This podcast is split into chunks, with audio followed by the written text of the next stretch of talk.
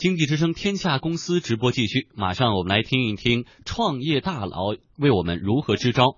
真格基金创始人徐小平、三六零董事长周鸿祎交情很深，在创业的这个话题上，他们有很多的共同观点。我们来听听两位大咖聊一聊，什么样的创业者是最不受待见的？来听一下。我后来发现，我们创业者其实不缺激情，激情过剩。那我最看重什么呢？我想讲几点。第一个呢？我不太喜欢讲大理论、大模式的创业者，因为很多人上来就给我上课，讲国际宏观形势，讲国内革命形势，讲 O2O 如何流行，听了半天，我跟你的感觉一样，我还不知道我说大哥你要干什么呢？因为我发现无论我们怎么讲，用户都是最务实的，用户都是最微观的，用户和我一样，我经常把自己放在一个用户的角度，我来想说，我听了，我想知道你做什么产品。这个产品听了，我那么感兴趣？我一直主张创业者要说人话，要学会。很多创业者老跟我说说老周啊，我这个商业计划书写的不特别高，写不到一个高度。我说当年我也炫过这种这种背景，就是老把创业那个创业计划书写的特别的晦涩，特别的高深，还用了很多洋名词，最后没有用。最后你不如踏踏实实的跟投资人说，我这个产品。是干什么的？解决什么问题？所以这是我判断的一个标准。如果碰上谈十分钟谈概念，我都听不懂他在说什么呢？我一般就 pass 掉了。我补充一个标准啊，这个这个标准实际上我是从一个经纬的呃那个创始人呃告诉我的，他是微博上写的，实际上他说你写商业计划书最好第一页就写你是谁，你的团队有什么人，对吧？你做过什么，学过什么，你的创联合创始人担任什么角色？我现在实际上商业计划书，我一次收到一个最长的，一百二十八页，你知道啊，太长了，而且找到最后，我很感兴趣啊，我想投他，结果没有任何联系方式，你知道吧？一个伟大的创意，对吧？颠覆 Google 的东西就胎死腹中了。第一页，同志们，写上你创始人是谁，联合创始人谁，团队是什么？我觉得啊，这是我反正和这个经理的张宇，呃，我们一起聊过。这是我们看商业计划书的最先看的东西，就写你是谁，做过什么，然后第二页就是我们要做什么，大概就这样，然后用人的语言说出来，这个要简单易懂。那个我非常同意，所以像过去我在投资上犯了一些错误呢，就是我过于聚焦在看它的产品，比如有些产品的创意非常好，但是最后也会失败呢，你知道就失败在人上。确实就是说，因为有些项目呢，像刚开始，像我们看中国互联网里所有成功的公司啊，说句老实话，成功以后书写的历史是不能读的，都是连报文学都不算，都是武侠小说水平，啊，都是极其神话，神话到它都变成神了，大家只有顶礼膜拜而无法学习。实际上，据我们了解呢，大概所有的公司在最早写的商业计划书和他公司最后成功的。上市或者说最后企业做大的时候做的那件事儿，很多经常是风马牛不相及，说明什么呢？说明路是趟出来的，产品是不断的调整出来的，所有的模式是走一步看一步，然后一步一步把它试验出来的。所以在这里面模式不是最重要的，但是人呢是最重要的。人上我是提两个要求，就是我我就想我我想问小平，你除了漂亮女孩子投。你帅哥投就是你，还有什么人就是是你不投的？就我想说，我我最不能接受的两种这种创业者的类型。第一种呢，就是我觉得特别特别固执的人，我不能投，因为我特别怕碰见，就是他有一个主意，就认为这个主意是世界上最好的主意，然后觉得他的想法就是最棒，天底下人这个这个想法已经非常完美了。我经常讲，如果你已经。很成功了，发展到你人生的顶峰。那从今天开始，你就应该走下坡路了。如果你认为你未来创业不断的往上走，就说明你今天还差到有火候。那么你应该能听得进我们这些投资人的意见，应该能听得进同行的意见，甚至能听得进员工的意见，要把整个团队的智慧能够发挥出来。所以特别固执的人，我是不投的。一个企业从开头到最后，很多情况下他已经转型了，他的模式，他的甚至完全不在同一行业了，知道吗？这个事儿故事很多，所以说创业的过程实际上是个学习的过程。创业的过程不要以为是你把你学来的东西应用的过程，错了，应该是学习的过程。你就得每天每日不断的学习，社会上发生了各种各样的事儿，然后呢，根据这个市场的敏锐的需求，迅速及时的调整你的发展方向，然后呢，汲取各种各样的经验。我就是知道一家公司多年来在有一种营销方式做得很棒，可是当新的媒体出现的时候，新的这个渠道出现的时候，他觉得没戏。结果一年以后发现，这个当年他拒绝的这个媒体，当年他拒绝这个渠道涨了十几倍，你知道，再去追已经来不及了。所以这个周董说，最讨厌固执的人。其实这个呃，我来用一个词呢，叫创业者一定要有开放的学习的心态，你知道。所以乔布斯说 “stay hungry”，你知道吧？stay foolish。对呀，你就是愚蠢，就是饥饿。干嘛呢？去学习，去吸纳，去适应，去调整。我们做过一个项目，我我讲一讲这个例子啊，也是证明你这个观点。投完以后来我这里开会，对他的产品提意见。他对我们提的每一个意见反驳回去，我就知道完了，你知道吧？为什么呢？他连我这样的权威都敢反驳，对不对？他这个教育产品，你知道？那你知道他怎么会对待他的用户，对待他的合伙人，对待他的员工？果然不假，这个一年以后这家公司非常非常痛苦的就就那个了，这个先是团队分裂，你知道吧？最后是这个呃资金断裂，最后是这个公司就是送人了就。哎，找了另外一个 CEO 来做这件事。创业啊，最重要的是那种那种求知若渴的啊这么一种精神状态。别说是年轻的创业者需要善于学习，其实就是已经很成功的这些企业，在面临行业大的颠覆和转折的时候，你发现凡是这种高高在上，把自己过去的历史上的成绩这这种做变成了包袱，不能释怀，一直端着。对吧？一这样的一个企业，它都会面临这种覆顶之灾。第二个呢，我对创业者还看，我还讲，我还看重一个要求呢，就是说，就非常坚韧不拔，就能够经得住折腾。怎么讲呢？我们今天一谈起创业，你们就老以这个，特别是小平同志拍了一个叫《中国合伙人》嘛。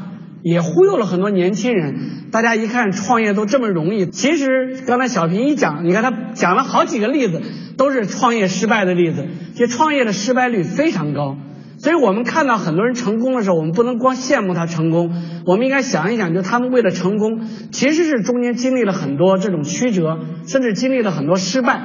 包括说我在很多场合里，我觉得我有资格跟大家分享点经验。因为我在互联网里，我曾经犯了非常多的错误，甚至很多错误呢，我觉得都愿意拿来跟年轻人分享。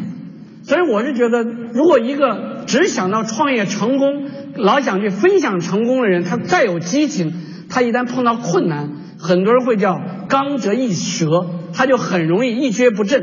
很多人遇到点困难，他就会放弃。所以我觉得，真正能最后成功的人，哪怕你的模式对，哪怕你的团队好，哪怕你的机遇好。你发现没有五年、七年这样一个非常长期的艰苦努力，对吧？你很难真正的说把一个事做得很扎实。所以我觉得韧性是非常非常重要的。但是我最近感慨呢，包括在我们公司也碰到一些情况，比如说有一些团队，我们在内部孵化的创业，其实给了极大的空间，给了极大的空间呢，这个让他做出一个产品，但这个产品呢？我发现做完了之后到我这来让我一看，我是我们公司的首席挑战官，就谁的产品我都要挑战。我一看这产品实在是没法用，然后我就，对吧？这种情况我也很迷惑，我应该像小平一样假惺惺的说，Good job，Great works，对吧？很好，非常好。然后再再小心翼翼的说，但是您能不能改进一下？我觉得我可以这么做，但是将来你到了市场里。你知道今天用户为什么喜欢骂街？今天的用户极端没有耐心。你的产品哪怕免费，你做了个软件，用户用了好不会说你好，用户要觉得用了不爽，明天就在微博上直接骂你了，说你软件怎么怎么回事。如果今天再做点硬件，你让用户别说花了一百块钱，你让用户花了十块钱买你一个小硬件，拿回家，比如用了不舒服，用户一定会跟你急的。所以我是觉得，当时我就一挑战，一挑战孩子们就受不了了，就觉得就觉得我我干不了了。所以我在想，其实今天不管我们怎么标榜我们每个人特立独行，这都能有个性。我觉得这个社会没有变，你将来做一个产品，做一个公司，你会面临社会和用户非常严峻、非常苛刻的挑战。如果在面对这种错误、面对这种挑战的时候，面对这种挫折，你要没有一个特别强壮的心，对吧？你没有一个特别皮实的脸皮，比如像徐老师这样的，你怎么你怎么可能对吧屡败屡战的？所以我是觉得，如果我要投资，我就会投资徐老师这样的人。好，天下公司，我们的节目直播继续。傅盛曾经跟随周鸿祎一起缔造了三六零卫视，离开老周，他曾短暂的在创投圈闯荡，最终呢，仍然回到他熟悉的软件战场再拼杀。在带领猎豹成功上市以后，傅盛最大的感触就是，创业者必须要孤注一掷。我在最开始创业，我就想，我一定要做一个我最熟悉、最能够有成效的这么一个行业。所以我们每个人在创业的过程中。很习惯的用过去在判断未来，很习惯的去做擅长的东西，很习惯去相信自己的努力和勤奋，去在别人做了同样事情的时候，用自己的努力和勤奋干掉他，打败他，一直到大概是三年前，我才理解这样做是不对的。等到我读《从零到一》这本书的时候，我才发现这本书我读的太晚了，因为如果更早的读，我才知道经济规律也要求你。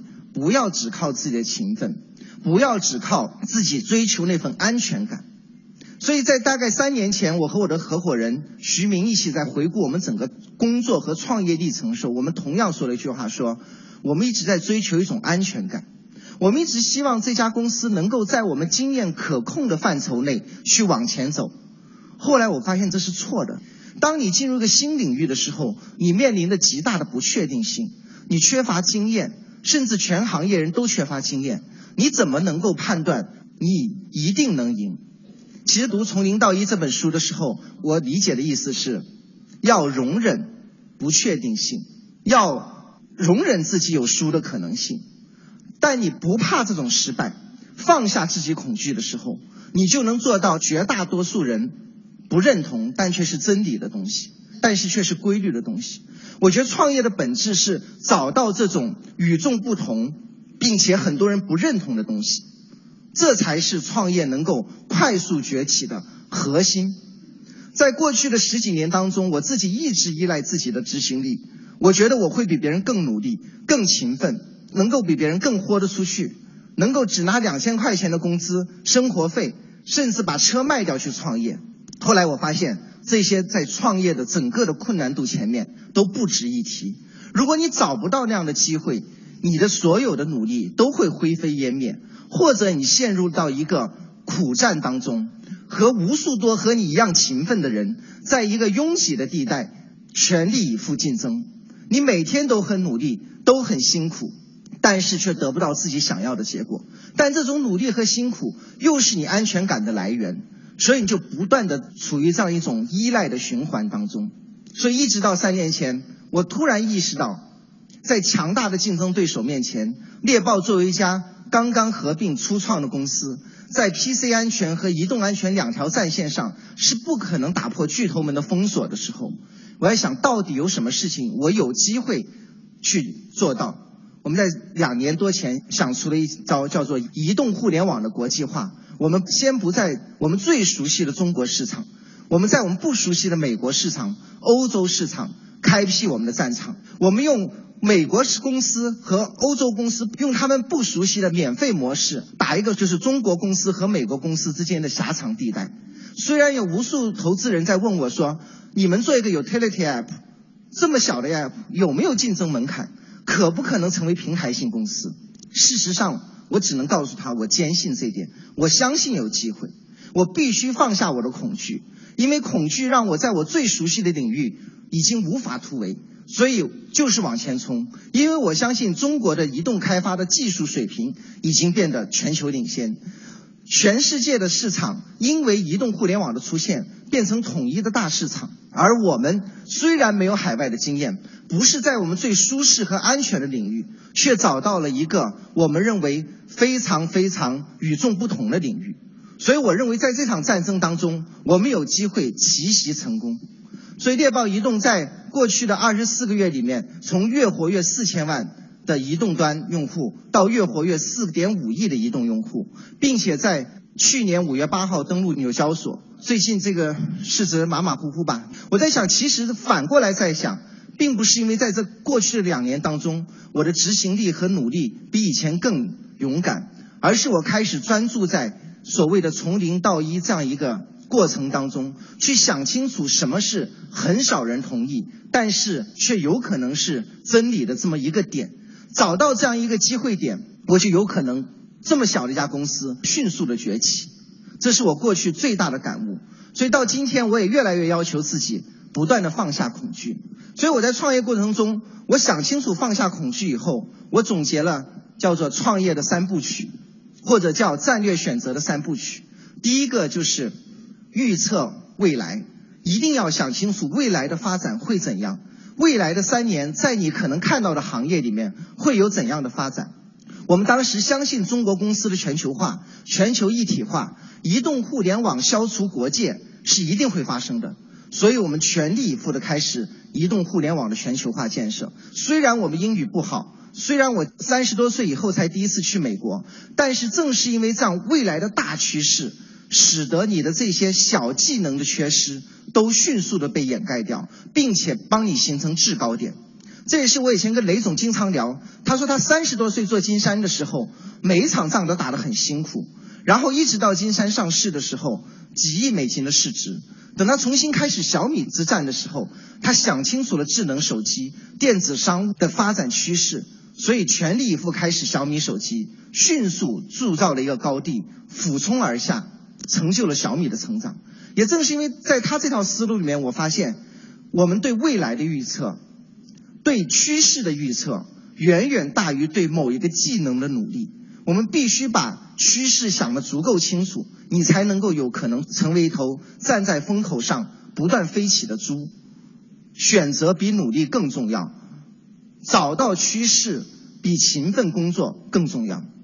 第二点，当你能够坚信未来，放下这种恐惧，去选择一个自己并不擅长或者从来没有进去过的领域的时候，要找到那个破局点。